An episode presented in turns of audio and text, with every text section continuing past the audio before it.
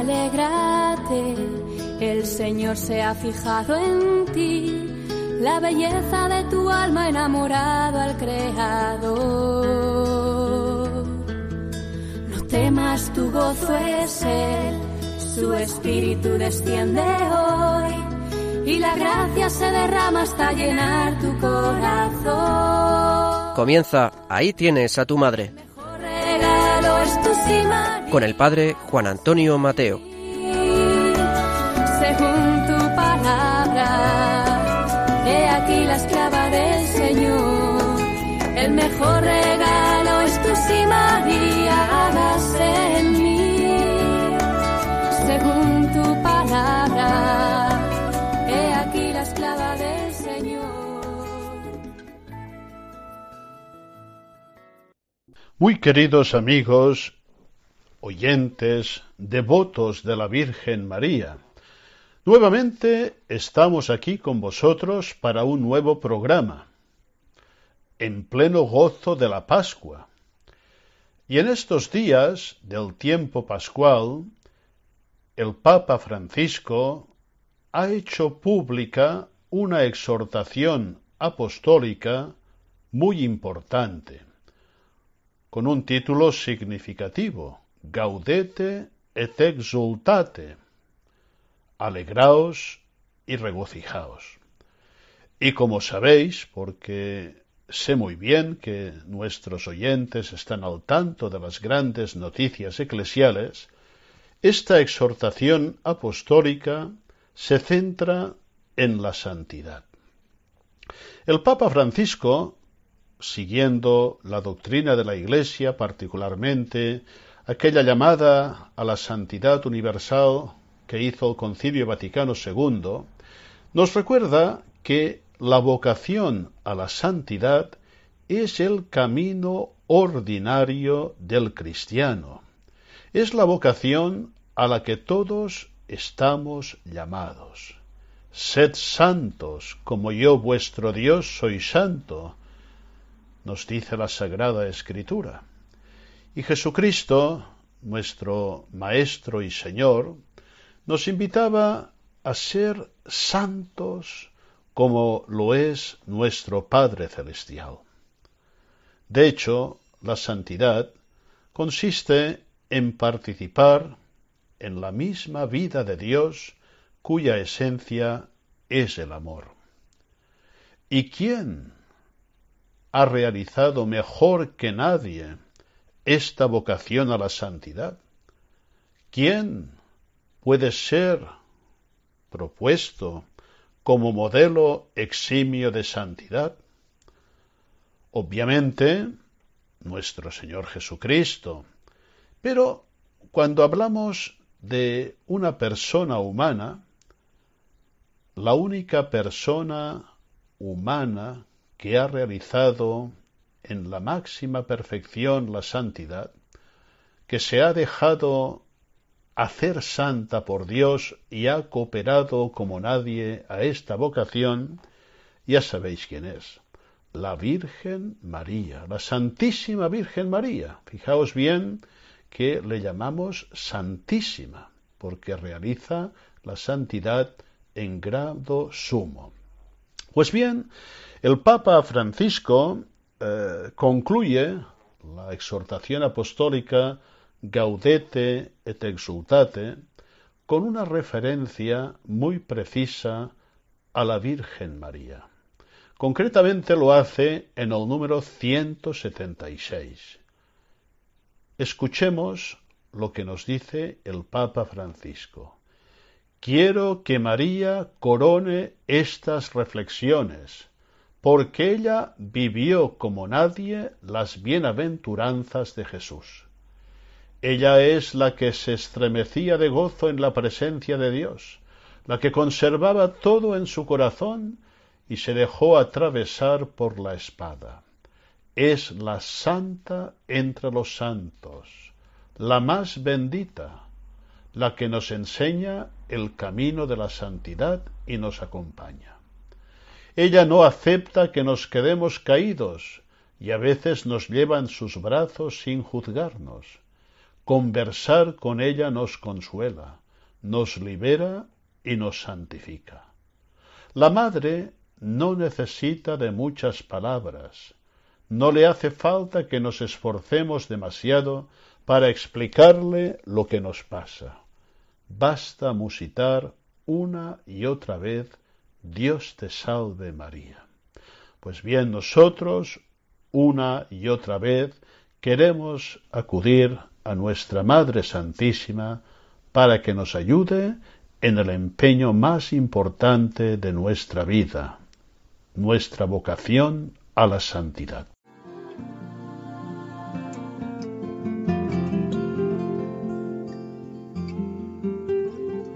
Dios te salve María Sagrada, María Señora de nuestro camino. Llena eres de gracia llamada entre todas a ser la Madre de Dios. El Señor es contigo y tú eres la sierva dispuesta a cumplir su misión. Y bendita tú eres dichosa, que llaman a ti la escogida de Dios. Y bendito es el fruto que crece en tu vientre, el Mesías del pueblo de Dios. Al que tanto esperamos, que, tanto esperamos que nazca y que sea nuestro rey.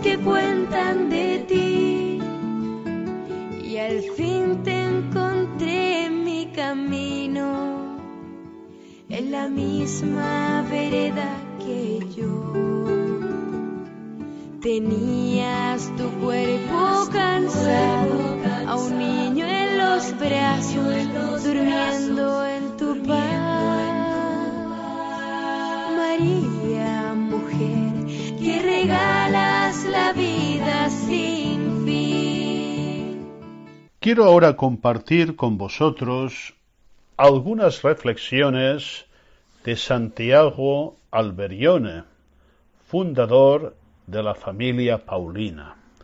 Como todos los santos, Alberione fue un gran devoto de María. Y nos habla de María Maestra, y dice que la Virgen fue la que más cerca estuvo de su Hijo, y al mismo tiempo la que hizo más que nadie por darlo al mundo y repetía estas palabras, se dice a Jesús por María, pues también se podrá decir a Jesús Maestro por María Maestra.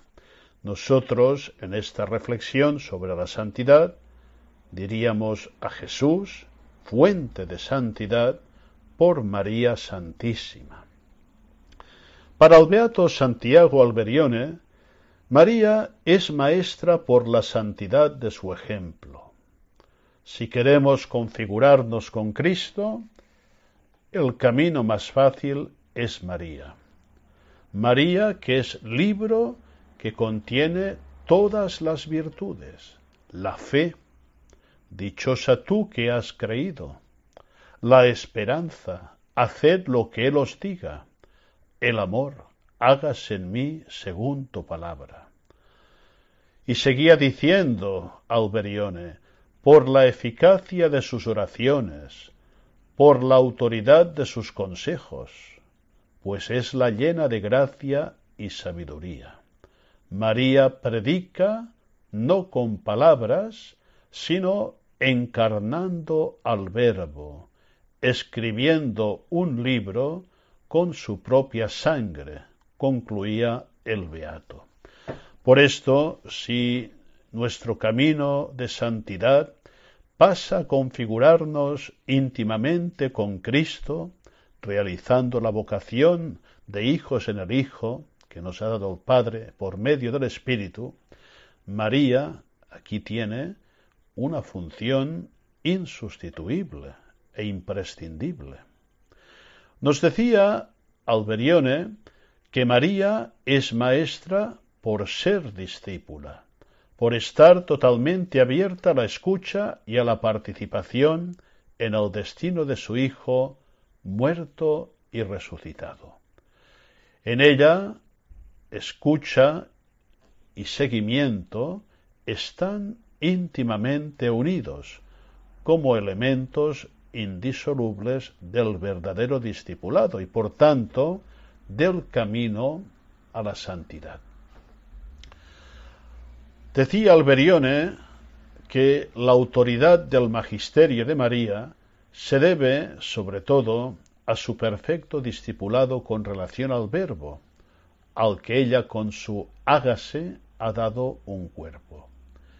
Hasta tal punto que la verdadera grandeza de María no estriba tanto en su maternidad ni en otros privilegios, cuanto en haber sido fiel y fecunda oyente de la palabra de Dios.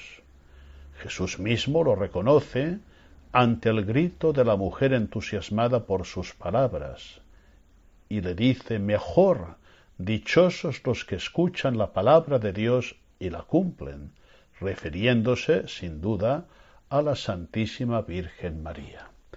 María es la primera en seguir a Jesús en su misión, compartiendo sus opciones y así se convierte en la perfecta discípula del Señor. Este es el camino de María y este es el camino del cristiano para alcanzar la santidad. Juan Pablo II, en aquella famosa exhortación Catequesi Tradende, decía de María, ella fue la primera de sus discípulos, primera en el tiempo, pues ya al encontrarlo en el templo, recibe de su hijo adolescente unas lecciones que conservan su corazón. La primera sobre todo porque nadie ha sido enseñado por Dios con tanta profundidad. Madre y a la vez discípula, decía de ella San Agustín, añadiendo atrevidamente que esto fue para ella más importante que lo otro. Pues bien, la Virgen María nos enseña con su vida, con su ejemplo, el camino de la santidad y con su intercesión poderosa nos ayuda a hacer lo posible. Decía Pablo VI que ponernos en la escuela de María nos obliga a dejarnos fascinar por ella, por su estilo evangélico, por su ejemplo educador y transformante. Es una escuela que nos enseña a ser cristianos y por tanto nos enseña a ser santos.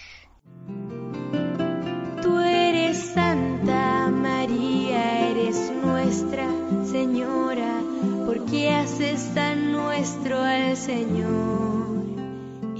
Eres Madre de Dios, eres Virgen, la Madre y Madre de la humanidad. Te pedimos que ruegues por todos nosotros heridos de tanto pecar. Desde hoy hasta, Desde el, hoy cielo, hasta el día final de este peregrinar.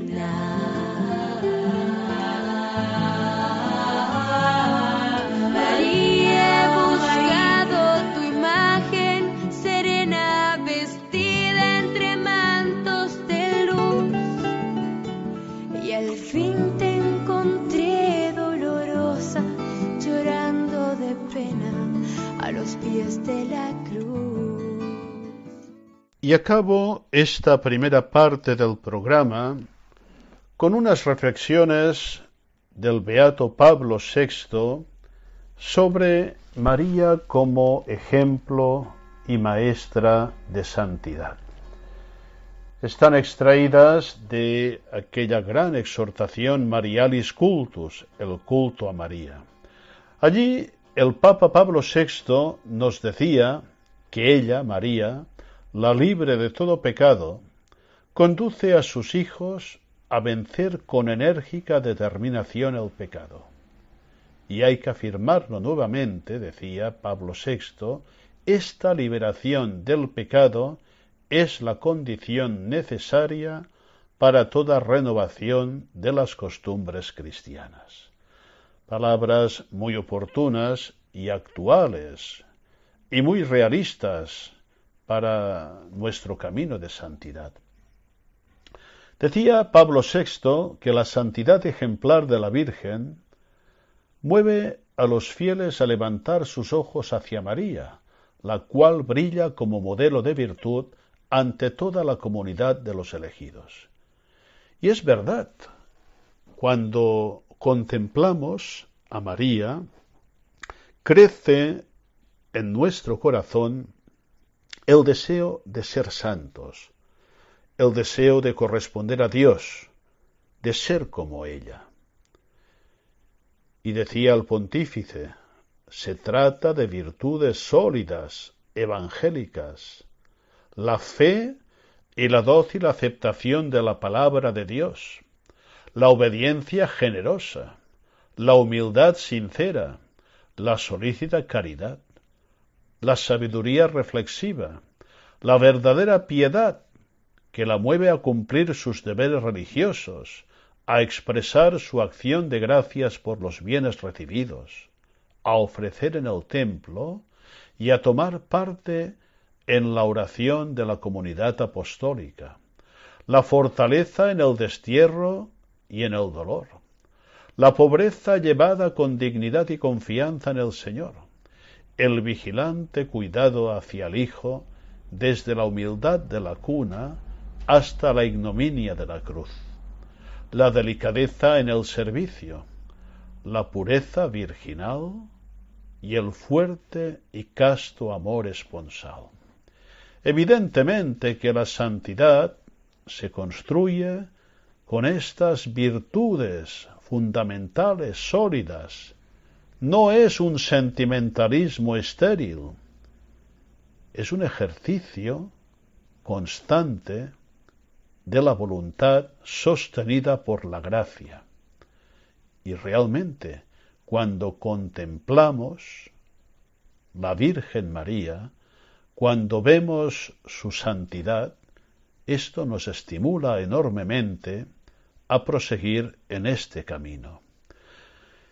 Decía Pablo VI, de estas virtudes de la madre se adornarán los hijos, que con tenaz propósito contemplan sus ejemplos para imitarlos en la propia vida. Y tal progreso en la virtud aparecerá como consecuencia y fruto maduro de aquella fuerza pastoral que brota del culto tributado a la Virgen María. Yo interpreto estas palabras de Pablo VI en la perspectiva muy conocida por parte de nuestros oyentes devotos de María, de aquel tratado de la verdadera devoción a la Virgen María que escribió San Luis María Griñón de Montfort.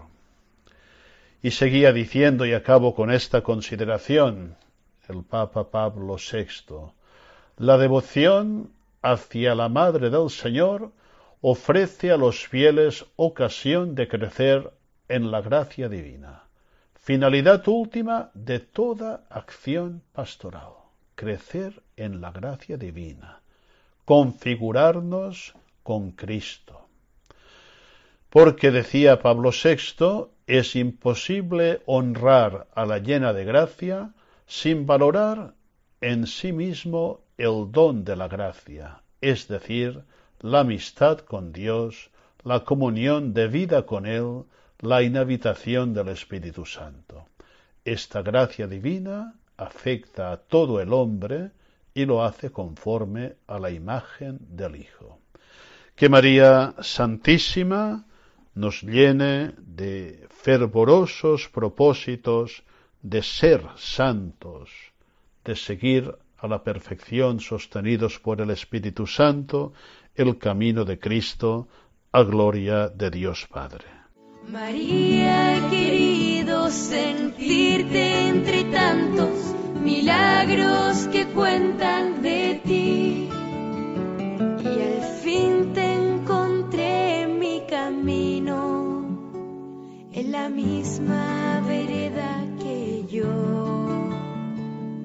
Tenías tu cuerpo cansado, un niño en los brazos, durmiendo en tu paz.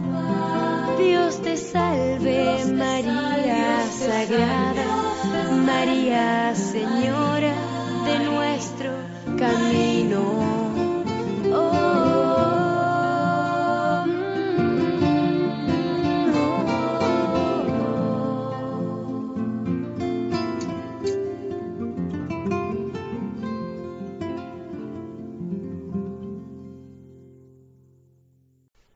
Vamos a escuchar en esta segunda parte del programa un texto magisterial, una interesantísima catequesis sobre la santidad permanente de la Virgen María y que impartió el Papa San Juan Pablo II en fecha de 19 de junio del año 1996 plantea un tema muy interesante. Podríamos preguntarnos, ¿tuvo la Virgen María, a pesar de su inmaculada concepción, algún pecado venial, alguna imperfección, algún defecto moral? Algunos padres de la Iglesia al no estar convencidos de la santidad plena de María, pues atribuyeron tales cosas a la Virgen, sobre todo imperfecciones o defectos morales. Pero la Iglesia, de manera solemne, ha reconocido constantemente que María fue santa e inmune de todo pecado o imperfección moral. Tanto que el concilio de Trento lo expresaba de manera muy tajante, afirmando que nadie puede en su vida entera evitar todos los pecados, aun los veniales, si no es por privilegio especial de Dios, como de la bienaventurada Virgen lo enseña la Iglesia. Por tanto, la Virgen María tuvo una santidad excepcional. Nosotros no la tenemos, pero ayudados por la gracia, sostenidos por el ejemplo y la intercesión de María, intentamos cada día más llegar también a esta perfección. Escuchemos con atención esta preciosa catequesis de San Juan Pablo II que van a leer nuestras colaboradoras.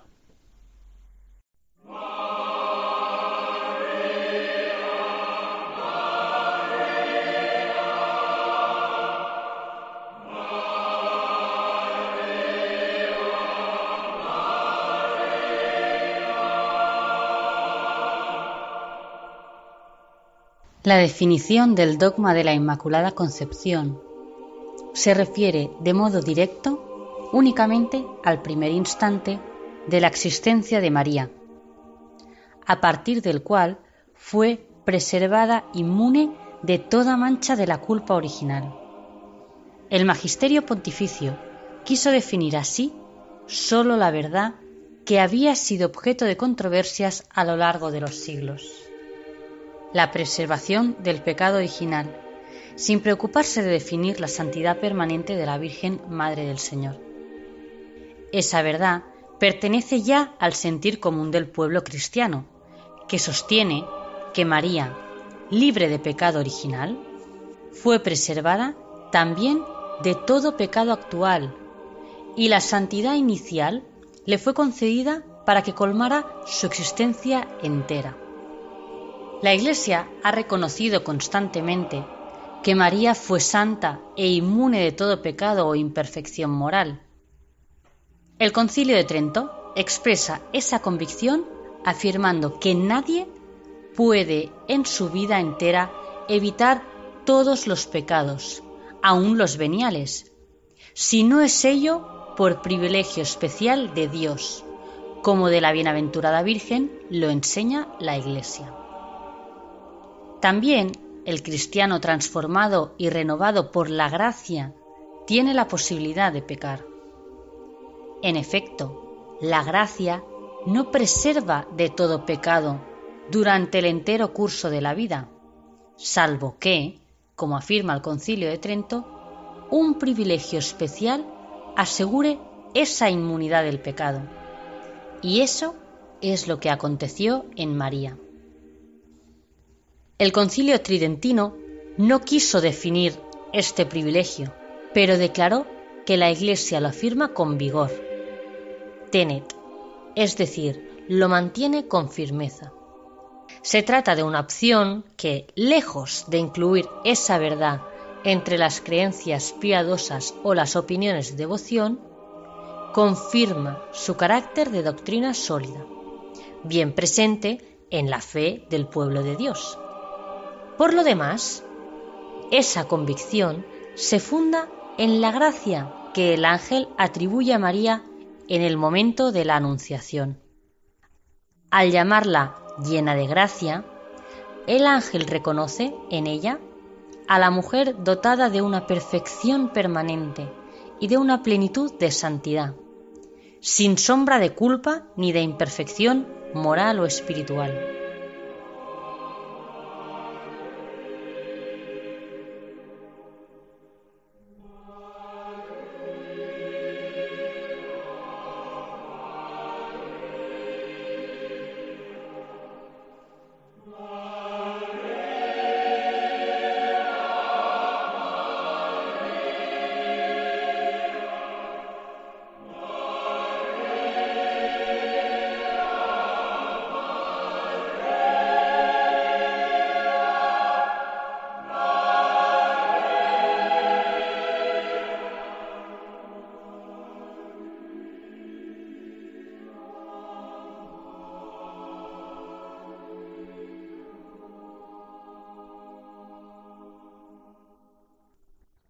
Algunos padres de la Iglesia de los primeros siglos, al no estar aún convencidos de su santidad perfecta, atribuyeron a María imperfecciones o defectos morales.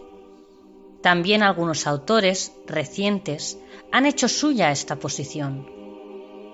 Pero los textos evangélicos, citados para justificar estas opiniones, no permiten en ningún caso fundar la atribución de un pecado, ni siquiera una imperfección moral a la madre del Redentor. La respuesta de Jesús a su madre, a la edad de doce años, ¿por qué me buscabais? ¿No sabíais que yo debía ocuparme de las cosas de mi Padre?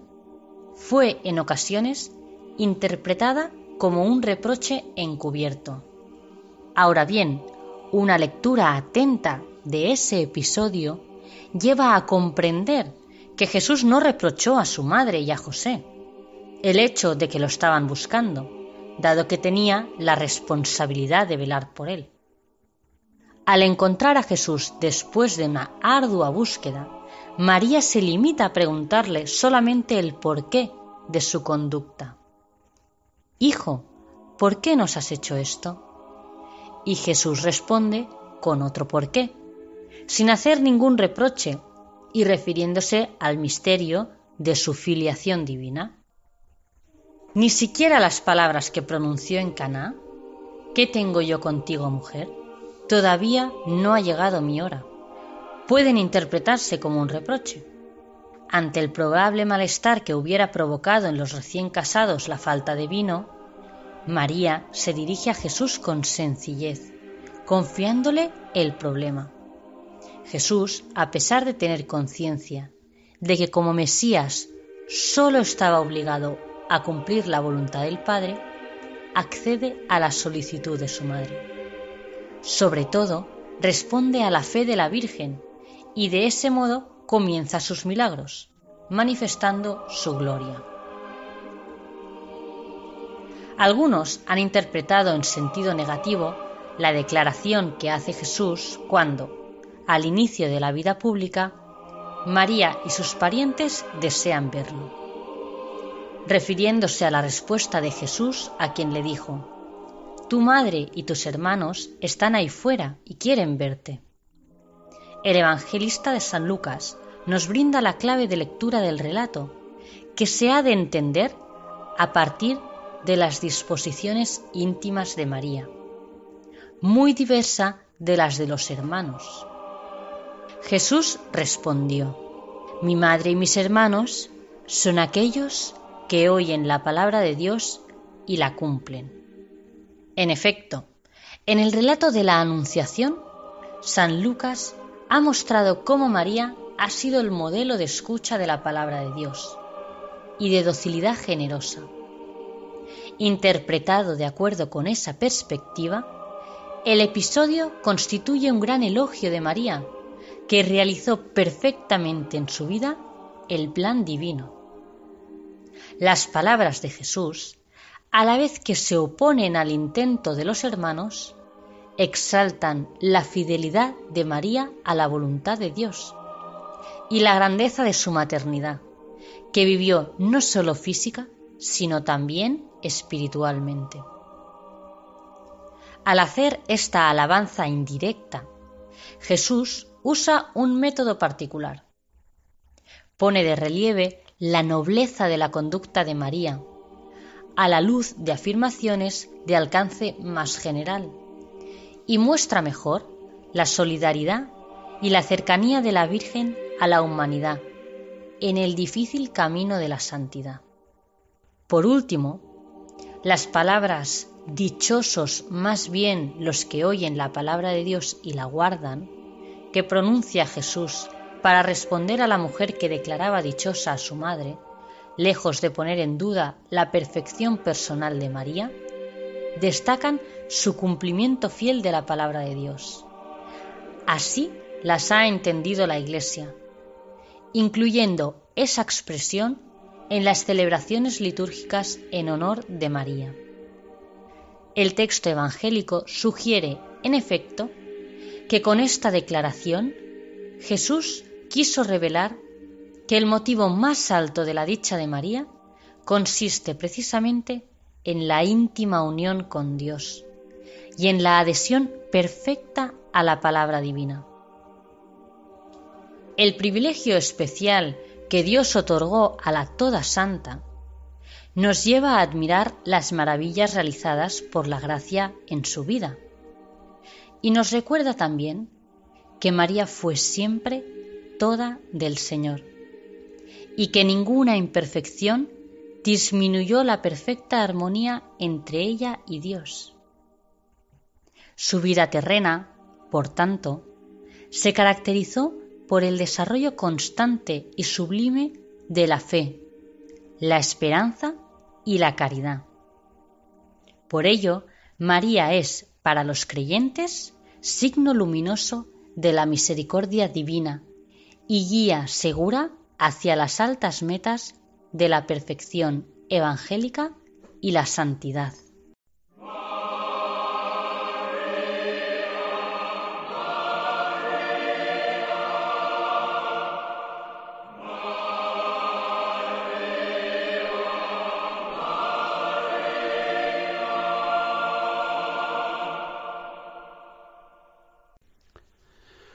Y finalmente, queridos oyentes, en esta tercera parte vamos a proseguir con algunas enseñanzas espirituales marianas muy útiles para nuestra vocación de santidad, siguiendo el ejemplo y poniéndonos bajo la protección e intercesión de la Santísima Virgen María. Son, como sabéis, estas reflexiones de aquel librito titulado Espiritualidad Mariana, que escribió hace ya muchísimos años, pero que conserva plena actualidad, el padre de Aldama. Sigue reflexionando sobre la espiritualidad cristiana, que es una espiritualidad de camino de santidad. Quiero leer unas palabras que luego escucharéis eh, en su contexto y seguidas de otras del padre Aldama, donde dice que realmente la espiritualidad cristiana es fundamentalmente única. Es una vida que se vive por todos con la misma gracia de Dios merecida por Cristo, por inserción en Él, que es la fuente única de toda vida sobrenatural y divina. Es una vida que se vive por la misma fe en su palabra, por la misma esperanza en sus promesas, con el mismo amor en el corazón, bajo la misma acción del Espíritu Santo, como vida de los hijos de Dios. Hijos de Dios, añado, llamados a ser santos como nuestro Padre Celestial es santo.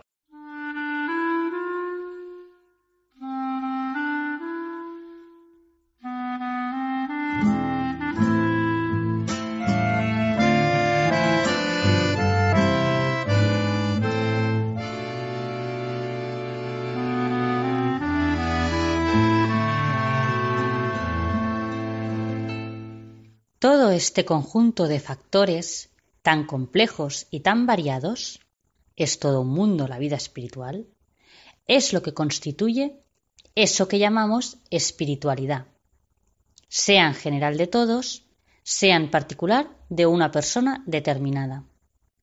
Pero puede preguntarse, ¿hay realmente más de una espiritualidad?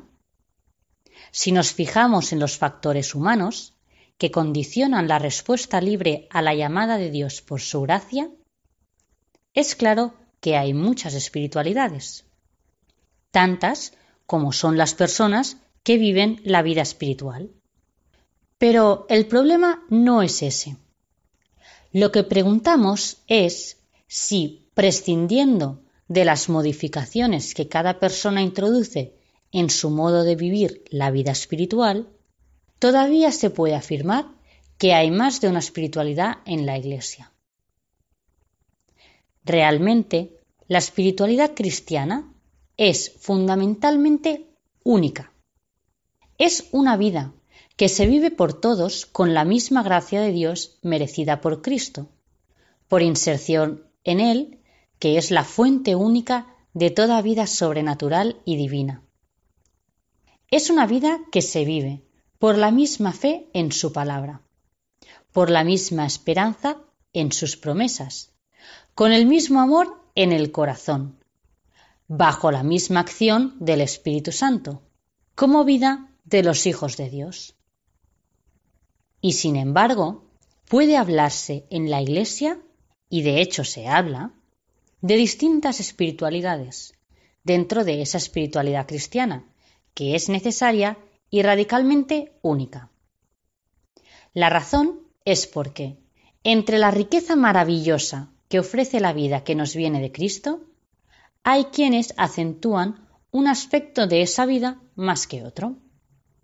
Así, hay quienes acentúan la pobreza o la confianza en Dios o la misericordia. Y este acento puesto preferentemente, nunca exclusivamente, porque dejaría de ser cristiana, puesto preferentemente en un aspecto determinado, hace que la espiritualidad sea diferente.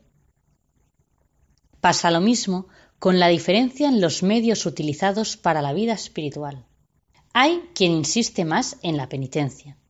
Hay quien se vale con preferencia de la oración litúrgica. Hay quien se ayuda más con la lectura espiritual. También así se originan espiritualidades distintas. Finalmente, ocurre lo mismo con la diferencia de métodos que se utilizan para conseguir el desarrollo práctico de la vida espiritual. Estas diferencias se ven muy claras en las vidas de los santos.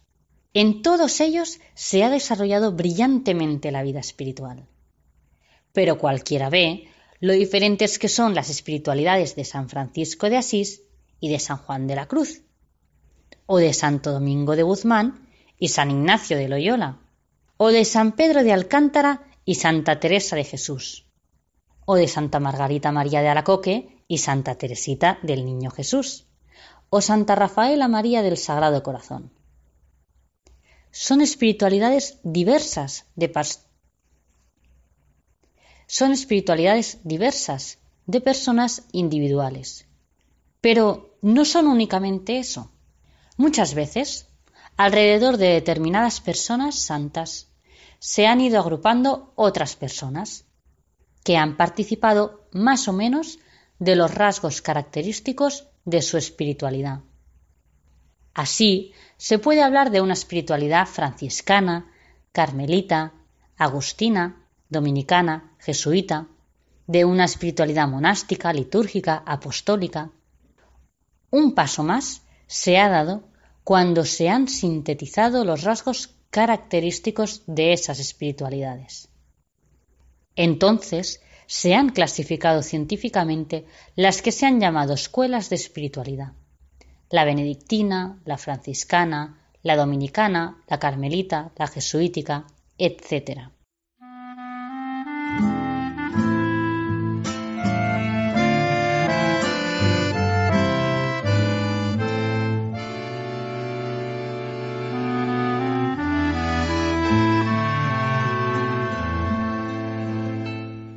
Con esto tenemos los elementos necesarios para poner el problema de la espiritualidad mariana.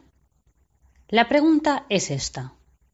Cuando hablamos de espiritualidad mariana, ¿tomamos la palabra espiritualidad en el mismo sentido y con la misma valoración que hablamos de espiritualidad franciscana, por ejemplo, o de espiritualidad monástica?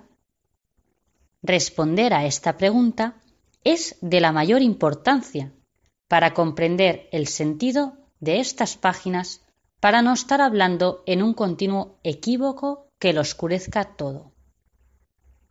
Vamos a responder inmediatamente a la pregunta.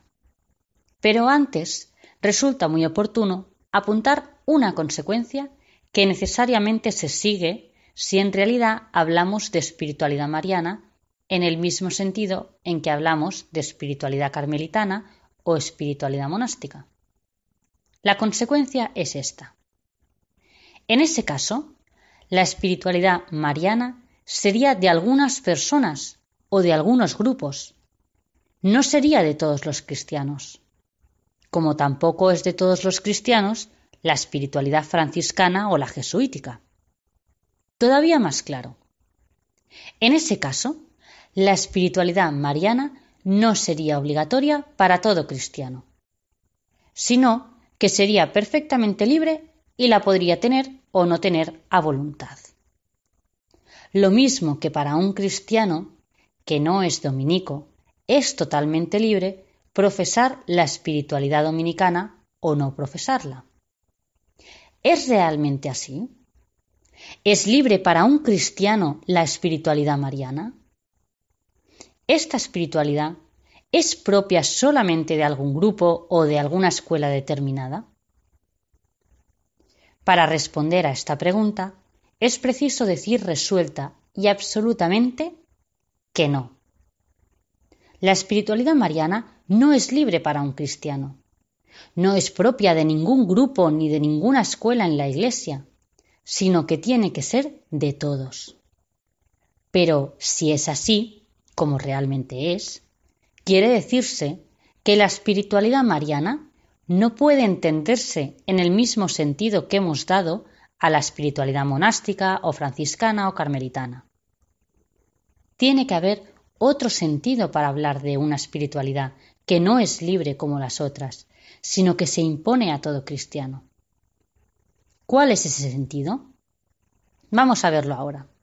Lo que distingue radicalmente la espiritualidad mariana de esas otras espiritualidades es el puesto especialísimo y singular que tiene la Virgen Nuestra Señora en el plan divino de la salvación. Ese puesto singular da origen necesariamente a relaciones también singulares de María con nuestra vida cristiana. Y como todo se funda en el plan querido por Dios, y ese plan ya no puede cambiar, las relaciones de todo cristiano con María tampoco pueden cambiar. y la espiritualidad que en ellos se funda, es necesario que no sea libre, sino obligatoria para todo cristiano. Vamos a explicarlo más. Los santos, que han influido en la Iglesia con su propia espiritualidad personal, han tenido también, evidentemente, un puesto en el plan de Dios. Un puesto muy importante. Por ejemplo, San Francisco de Asís tenía en el plan divino la misión de renovar la cristiandad de la Edad Media, promoviendo en ella fervorosamente una renuncia sencilla y alegre a los bienes de la tierra, y una amorosa imitación de Jesucristo fijando los ojos en su santísima humanidad. Del mismo modo, Santa Teresa del Niño Jesús tuvo en el plan divino la misión de fomentar el camino de santificación, que consiste en la infancia espiritual. Pero estas misiones asignadas por Dios a estos santos no significaban en su manera particular y concreta nada que fuera obligatorio para todos dentro del plan de Dios. Se los puede muy bien seguir o no seguir, en esos aspectos o maneras especiales de santificación. Se puede vivir el franciscanismo o el teresianismo o no vivirlos no son espiritualidades exclusivas ni obligatorias. Se pueden utilizar otras, con otros métodos, también buenos y santos, y que están igualmente incluidos en el plan de Dios.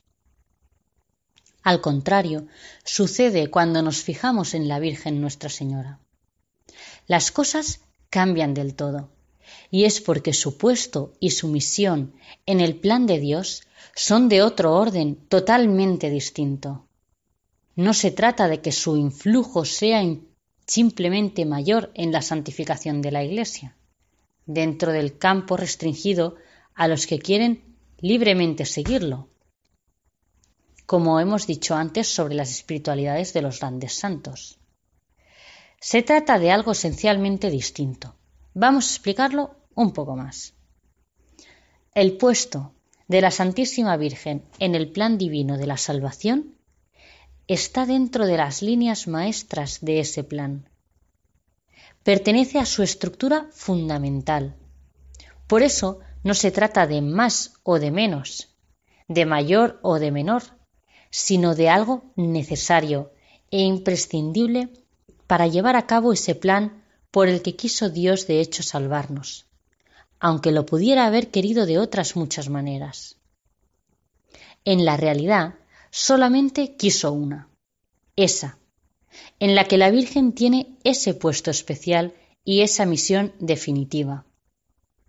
Pues bien, si la Virgen Nuestra Señora tiene ese puesto y esa misión, tan singulares y necesarios dentro del plan real de salvación, elegido y querido por Dios, es claro que se trata de algo universal para todos los redimidos no sólo para algunas personas o para algunos grupos, y de algo obligatorio para todo cristiano. De ahí se deduce ya una consecuencia importante. Nuestras relaciones con la Santísima Virgen son necesarias para todo cristiano, porque se fundan en elementos que constituyen el plan mismo de la salvación mientras el tener devoción especial a un santo determinado es completamente libre, la devoción a Nuestra Señora no puede ser libre para un cristiano. Es obligatoria, aunque sean libres sus modalidades y su expresión. No se puede ser cristiano sin ser devoto de María. Por lo que llevamos dicho, para hablar debidamente de la espiritualidad mariana, es preciso estudiar antes el puesto y la significación de Nuestra Señora en el plan divino de la salvación, porque la singular posición e importancia de María en ese plan de Dios origina unas relaciones también singulares e importantísimas entre ella y todos los redimidos. Relaciones que tocan a la esencia de la vida cristiana y consiguientemente a la espiritualidad.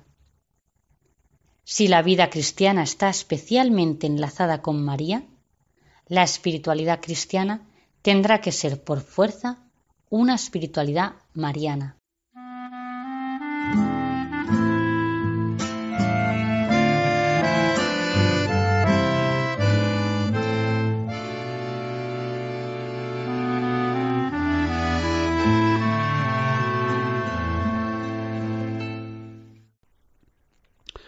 Unas palabras de despedida para acabar. En nombre propio y de nuestras colaboradoras, agradecemos sinceramente vuestra atención. Esperemos que este programa también os ayude en el conocimiento de la Santísima Virgen María y sobre todo a vivir más intensamente nuestra devoción hacia Nuestra Señora. No hay duda, cuanto más devotos seamos de María, más progresaremos en nuestro camino de santidad. Os animo, queridos oyentes, a la luz de todo lo que hemos dicho en este programa, a leer, si no lo habéis hecho, y a reflexionar la exhortación apostólica del Papa Francisco, Gaudete et exultate, que nos anima a vivir a fondo la santidad, como la vivió la Virgen María, como quiere ella nuestra Madre que la vivamos. Hasta muy pronto, si Dios quiere.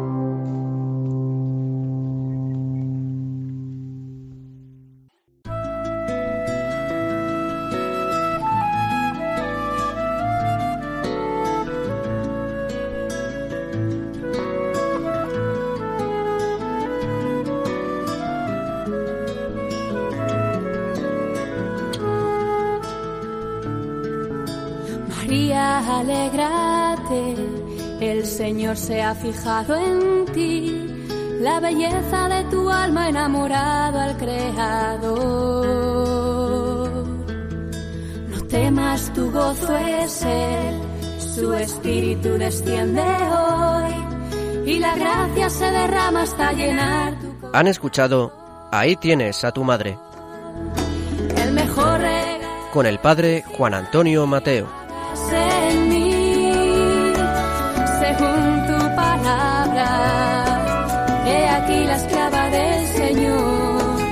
El mejor regalo es tu sí, María.